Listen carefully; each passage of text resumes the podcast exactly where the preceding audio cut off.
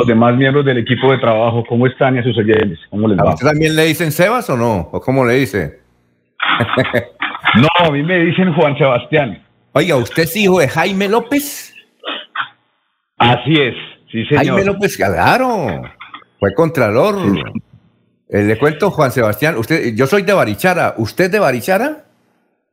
Yo soy pate amarillo de corazón. Yo soy primera generación nacida acá en Bucaramanga, pero toda mi familia grande, mi familia López, mi familia Mejía, los Reyes, todos son de Barichara, entonces claro que me siento de Barichara también, bueno, amarillo, de sangre yo soy, yo, soy, de Barichara y pues obviamente muy amigo de su, de su padre, discutimos mucho cuando jóvenes allá en Barichara y además le voy a contar esto, su abuelo, don Juan López, era el peluquero del pueblo y me llevaban cada ocho días. ¿Sí sabía eso o no? ¿Ya, ya buscó en la historia de su familia o no? Sí, sí, señor, sí tenía entendido. Voy a profundizar más, pero lastimosamente no conocía a mi abuelo, pero interesante pues escuchar las historias de él. Yo lo conocía y cuando quiere lo, llevo donde él nos atendía, el consultorio. Eso era toda una ceremonia. Eh, hablaban de todo. Don Juan López era el peluquero y ahí hay que ir allá, porque ya era una orden. Y nuestros compañeros era su padre, eh, Jaime López, Miguel López, su Miguel es, ah. tío suyo, primo, primo, primo. primo, sí, señor. Imagínese. Sí, señor. Eh, sí, eh, pregúntenle a ellos, yo soy de, de esa de esa cochada, estudié en el en la escuela industrial Aquileo Parra y luego me fui. Pero salió traumatizado porque después se fue el pelo largo. No, luego me fui para el seminario, quería ser sacerdote, donde me votaron. Si no sería cardenal en este momento, don Juan Sebastián. Oye, Juan Sebastián, no se vaya, no se vaya. Eh, vamos a hablar con usted en un instante, vamos a pasar unos mensajes. ¿Le parece, Juan Sebastián? Perfecto, sí, señor. Y también conozco a su, a su señora madre, Margarita. Eh, también conozco a su cuñado que, que perdón, al, a su tío que murió, Guillermo, Guillermo Mejía, un extraordinario. Oiga, Eliezer, ¿usted sabe de quién era eh, ¿quién era el dueño del restaurante Punta del Este en Bucaramanga? No, señor. Bueno, de don Guillermo Mejía, el tío de Juan Sebastián. ¿Usted sabía eso, Juan Sebastián, o no? Claro, claro, deliciosa milanesa que se comía allá en Punta del Este y además mi tío Guillermo era un, un conocedor y un amante de la carne como pocos, así que... Oh, no, y él sabía, claro, él sabía porque yo a veces le decía, oiga, eh, necesito que me acompañe a comprar unas libras de carnes y él desde dos metros decía, esa está bien y esa está maldad. Sí, sí, sí. Eh, bien, Juan Sebastián, el candidato a la Cámara de Representantes por el Movimiento de Unidad, una pregunta así de, de refilón. ¿Por qué usted salió como izquierdoso y su familia era muy conservadora? ¿Qué pasa? Eh, don Alfonso, pues le he echado cabeza a eso, pero pero creo que tiene mucho que ver también la familia, pero también tuvo que ver la educación que recibí y, la conciencia que tuve muy temprano de los privilegios a los que mi familia me pudo, me pudo hacer partícipe, como estudiar en un colegio como la Quinta del Puente, o como realmente no me puedo quejar de que, de que por ejemplo, la comida haya hecho falta en la casa. Eh, y, y, bueno, poco a poco uno empieza a ver el país en el que está y las, las desigualdades que vive. Y en, un, y en un país como este, don Alfonso y, y los oyentes, lleno de recursos, en un departamento como este, lleno de recursos naturales y de, y de gente trabajadora y honesta, pues no es justo que haya tantas necesidades cuando, cuando estoy seguro que puede haber oportunidades para todos. Muy bien. Eh, eh, Juan Sebastián, usted es candidato a la Cámara por el Movimiento Dignidad. Eh, además, hay que indicar que Juan Sebastián trae una, a pesar de su juventud, trae una trayectoria y liderazgo a nivel nacional, porque usted fue uno de los fundadores de la famosa MEN, ¿no? Que era Mesa de Estudiantes, ¿no? De la MANE, así es. De la MANE, perdón, de la MANE, de la MANE. Yo, eso, por ahora, por estas fechas, estamos eh, conmemorando los 10 años de ese movimiento estudiantil. Recuerden, recién llegado Santos y Vargas Lleras, que que propusieron una reforma a la ley 30 para permitir o más bien para avalar el ánimo de lucro en las universidades privadas para el momento yo era representante estudiantil de mi universidad, la Universidad Externado de Colombia, y ahí pues tuve mucha visibilidad porque no era usual ver activistas del movimiento estudiantil en instituciones privadas, entonces tuve la oportunidad de ser vocero nacional de ese movimiento estudiantil, exitoso además. Muchas veces se dice que, los, que las marchas y que las movilizaciones no, no, no son exitosas y esa marcha, esa movilización logró que el gobierno en una situación prácticamente inédita, retirara el proyecto de ley del Congreso de la República y se forzara a la construcción de una reforma a la ley 30 que lastimosamente después no se hizo como se debería, pero es un movimiento estudiantil que tiene mucho que ver con banderas que hoy se reivindican, como por ejemplo la de la matrícula cero. Bueno, eh, Juan Sebastián, eh, yo sé que se necesita, sí, ya vamos en las preguntas, yo sé que se, se necesita mucho tiempo para conocer su, eh, su propósito, llegar a la Cámara y por qué quiere llegar a la Cámara. Eh, pero eh, sí, Laurencio, ya vamos con usted. A propósito, Laurencio, ¿sabe quién es el sobrino? De un amigo suyo también, que tomamos tinto ahí frente de Radio Melodía, de Alfonso López. Sí. Allá. Sí, eh, yo creo que es otro como, como, otro. Y es amigo suyo, o sea que supongo que es otro godito. un saludo para Alfonso. Son, López, ¿Cómo? Señor. ¿Son qué? Que son goditos los López. Oye, usted tiene muchísima familia. Bueno, perfecto. Oye, eh, Juan Sebastián, eh, eh, ¿qué quiere llegar a ser usted en la Cámara? ¿Por qué quiere llegar a ser representante? Don Alfonso, siento que hay de verdad una crisis política y una crisis de representación en el departamento. Una bancada parlamentaria que lastimosamente no se une por los propósitos del departamento. Nosotros Urgente necesitamos echarle mano a una cantidad de proyectos importantes para nuestro departamento que no se han hecho. Por ejemplo, se olvidó la necesaria modernización de la refinería de Barranca Bermeja. Tenemos una de las ciudades en nuestro departamento con mayor índice de desempleo a nivel nacional. Es el colmo. Mire, cuando yo me fui a estudiar al externado, yo me iba en Copetrán, me iba en Berlinas y decía, bueno, esto será mientras hago la carrera que me demoro acá 10 horas de Bogotá a Bucaramanga en bus mientras hacen la doble calzada, pensaba yo, y resulta que ahora, 15 años después, nos estamos demorando más que se demoraba uno antes. No puede ser. ¿Qué pasó con el hospital de San Gil? Otro problema. Había un hospital, lo tumbaron y ahora nada que construyen el nuevo. Entonces, acá hay toda una agenda de desarrollo. ¿Qué tal, qué tal lo que ha pasado con las confecciones?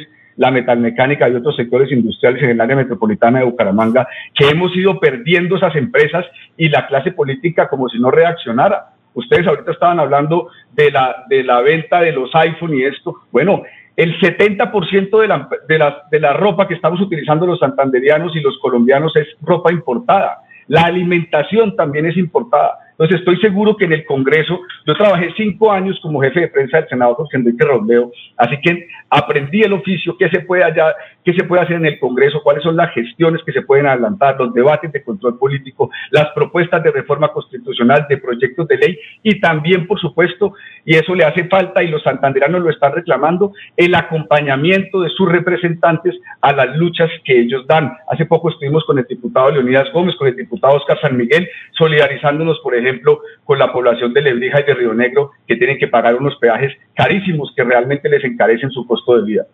Oye, Juan Sebastián, antes de ir con Laurencio, eh, mm, esta pregunta, mire, aquí entrevistamos políticos. Generalmente cuando entrevistamos políticos de todos los sectores la gente nos insulta y la mayoría son comentarios fuertes, que ladrones, que no, ¿por qué entrevistamos ladrones? Y al único, con el único que no va bien y no hemos encontrado pues yo no encontré tantos mensajes, algún comentario en contra era con el senador Robleo. Había uno en contra, Juan Sebastián, uno dice, eh, yo critico al senador Robleo porque apoya a Leonidas Gómez, que no tiene palabra y siguió en el Senado. Ese, ese fue uno de ellos. Pero el resto, eh, todos los comentarios a favor de Robledo y la sintonía nuestra se dispara. Eh, la gente lo quiere, no ve que lo quiere.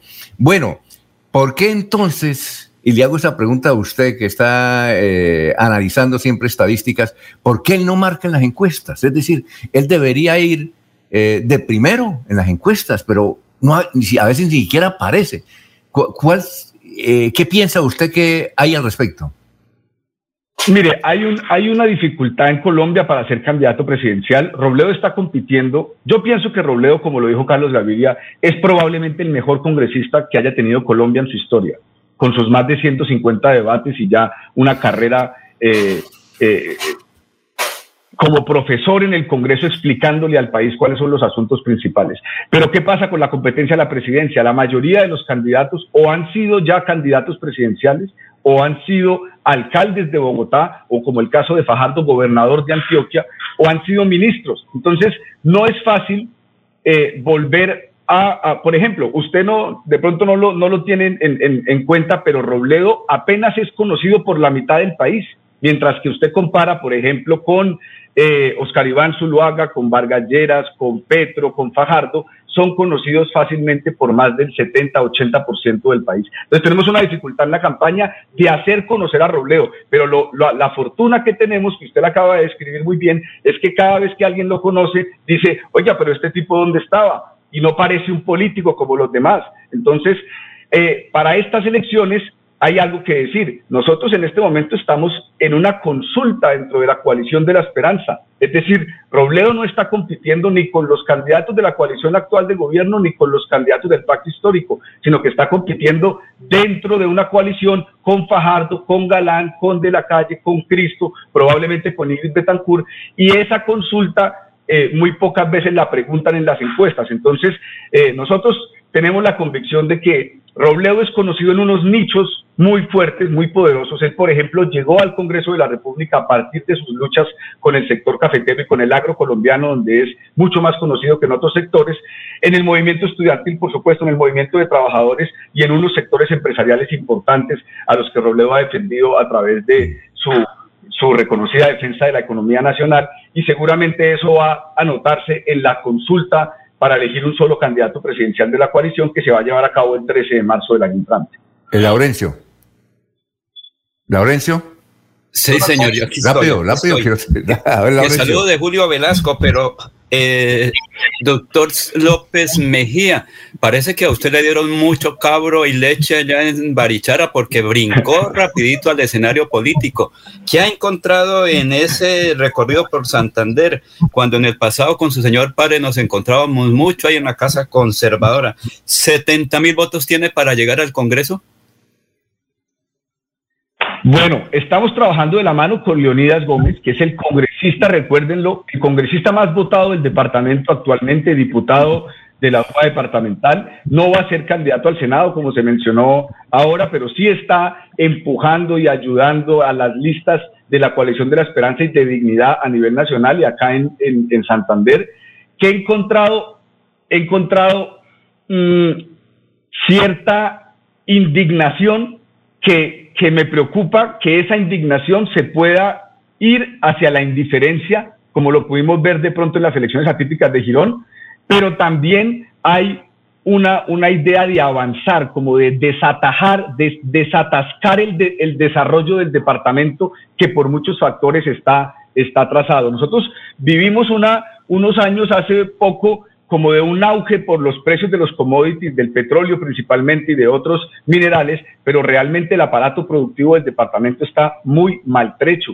muy maltrecho y nosotros llegaremos al Congreso de la República a poner las cartas en el asunto y, y, buscar medidas para que este departamento se desarrolle y recobre sectores productivos que ha perdido. Mire que solamente, solamente en el año de la pandemia el área metropolitana pasó de tener 50 mil personas en la pobreza a 180 mil, hágame el favor, 130 mil nuevas personas en la pobreza en el área metropolitana de Bucaramanga, donde nos preciamos de ser uno de los sectores que tiene mejor calidad de vida del país. Entonces, hay mucho por hacer.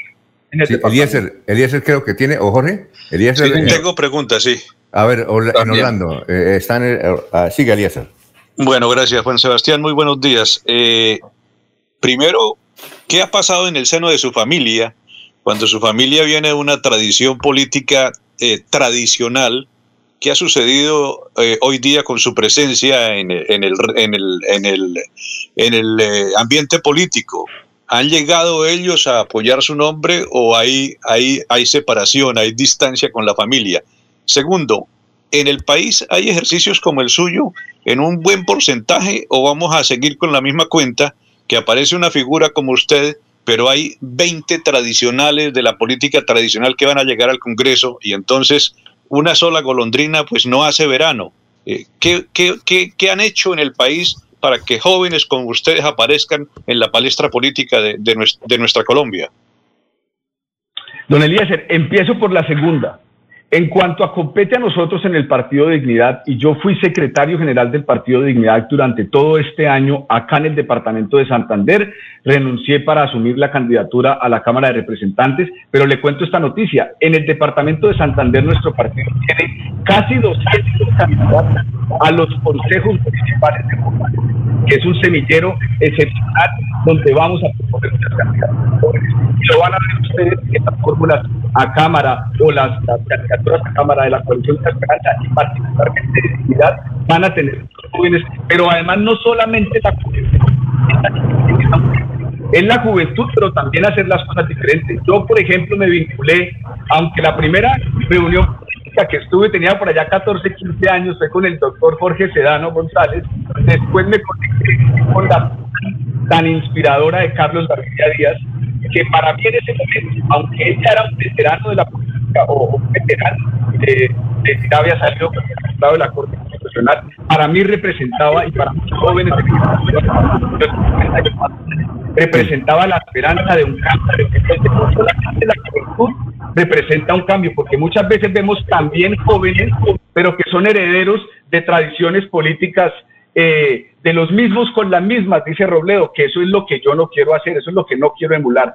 Y le cuento lo de la familia. Primero, la familia puta Entonces, poner de acuerdo a todos es difícil porque somos la familia López, la familia Mejía, una muestra también de lo que es la sociedad. Entonces, hay diferentes pensamientos. Pero mire que, que, eh, que eh, me siento muy honrado y muy contento de que he recibido expresiones de respaldo de toda la familia, de gente que está acá en el departamento, que está en el país y que está incluso en, en diversos países diciendo, Juan Sebastián, qué chévere, lo veíamos a usted haciendo un ejercicio de estos, cuente con nuestro respaldo y nos hemos ido acercando mucho con este proyecto de dignidad. Yo a veces discutía con mi familia cuando estábamos en el polo y ellos decían, hombre, me gusta mucho Robledo, me gusta mucho sus amigos, pero es que en el polo hay unas personas o a veces tienen unos planteamientos que no nos permiten identificarnos totalmente con ustedes. Ahora con dignidad, yo le cuento, don Alfonso, y a los compañeros de la mesa de trabajo, el presidente nacional de nuestro partido es el ex senador conservador Juan Manuel Ospina Restrepo,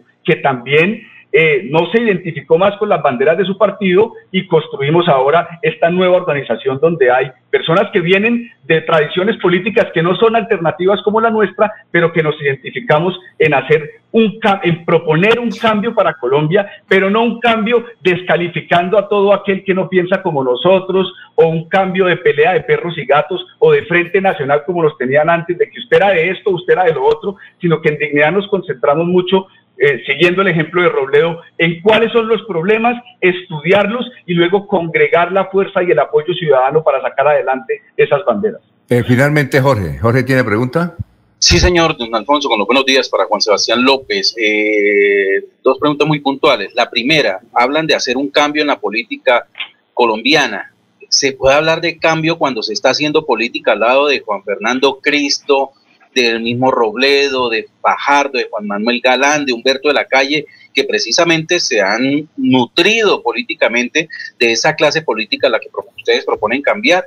Y segundo, usted habla de la necesidad de modernizar la refinería de Barranca Bermeja cuando el candidato de izquierda a la presidencia de, Colombia, más visible en ese momento, viene hablando desde hace muchos años de la necesidad de acabar la, la economía extractiva en el país. Entonces, ¿qué sentido tiene hablar de modernizar la, refinería cuando de todas maneras el candidato al donde todos van a llegar finalmente a una segunda vuelta habla de acabar con la economía extractiva. No, don Jorge, ahí sí tengo que hacerle varias precisiones a usted. Primero, yo no sé de cuál Jorge Robledo me habla usted, que es heredero de las tradiciones políticas. Lleva 20 años en la oposición y como dice Robledo, no ha votado por ningún candidato a la presidencia que haya ganado. Lleva 20 años haciendo política. Por eso, pero ¿cómo así que se ha nutrido de, la política tradicional? No le digo que no ha votado por ningún candidato que haya ganado la presidencia. Entonces, ¿cómo, cómo puede usted decir que Robledo es de, los tradicionales? Y mire este ejemplo tan, tan bonito con Juan Fernando Cristo, Juan Manuel Galán y Humberto de la Calle.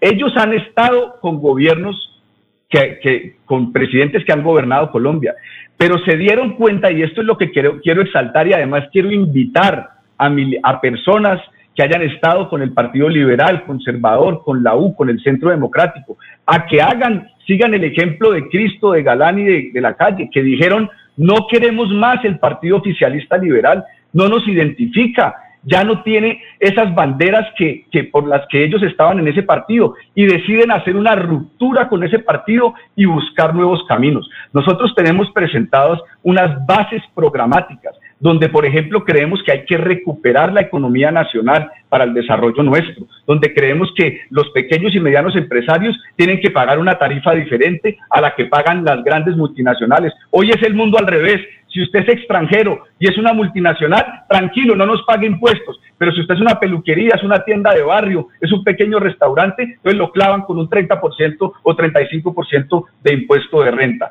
Eso es lo que nosotros no queremos. Y por supuesto, lo que quiero decir, menos mal usted me hace la pregunta, es que en Colombia no es cierto que toque escoger o usted está con Uribe y con el Centro Democrático o usted está con Petro y con el Pacto Histórico. No, señores oyentes santanderianos, no se dejen engatusar, eso es mentira. Hay al menos una opción como la nuestra que no se identifica con esas dos eh, peleas de perros y gatos o como si fuera un Frente Nacional moderno, es el, la coalición de la esperanza. Nosotros, no es cierto, yo estuve en Bogotá los cuatro años que Gustavo Petro fue alcalde y le hicimos oposición a su alcaldía porque no nos parecía la manera como estaba gobernando.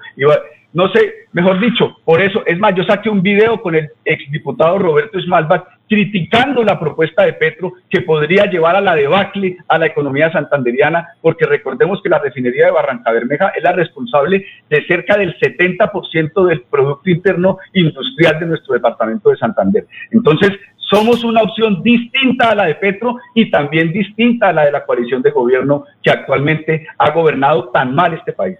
Juan Sebastián, muchas gracias. Tenemos que irnos a unos mensajes. Está también ahí otro corresponsal en Estados Unidos. Muy amable. Éxitos a toda su familia.